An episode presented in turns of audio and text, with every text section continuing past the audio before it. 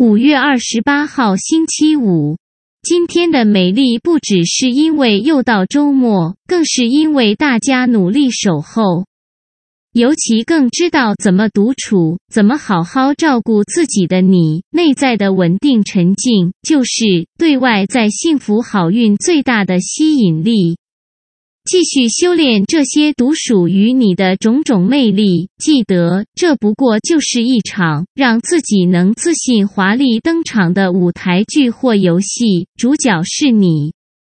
啾咪。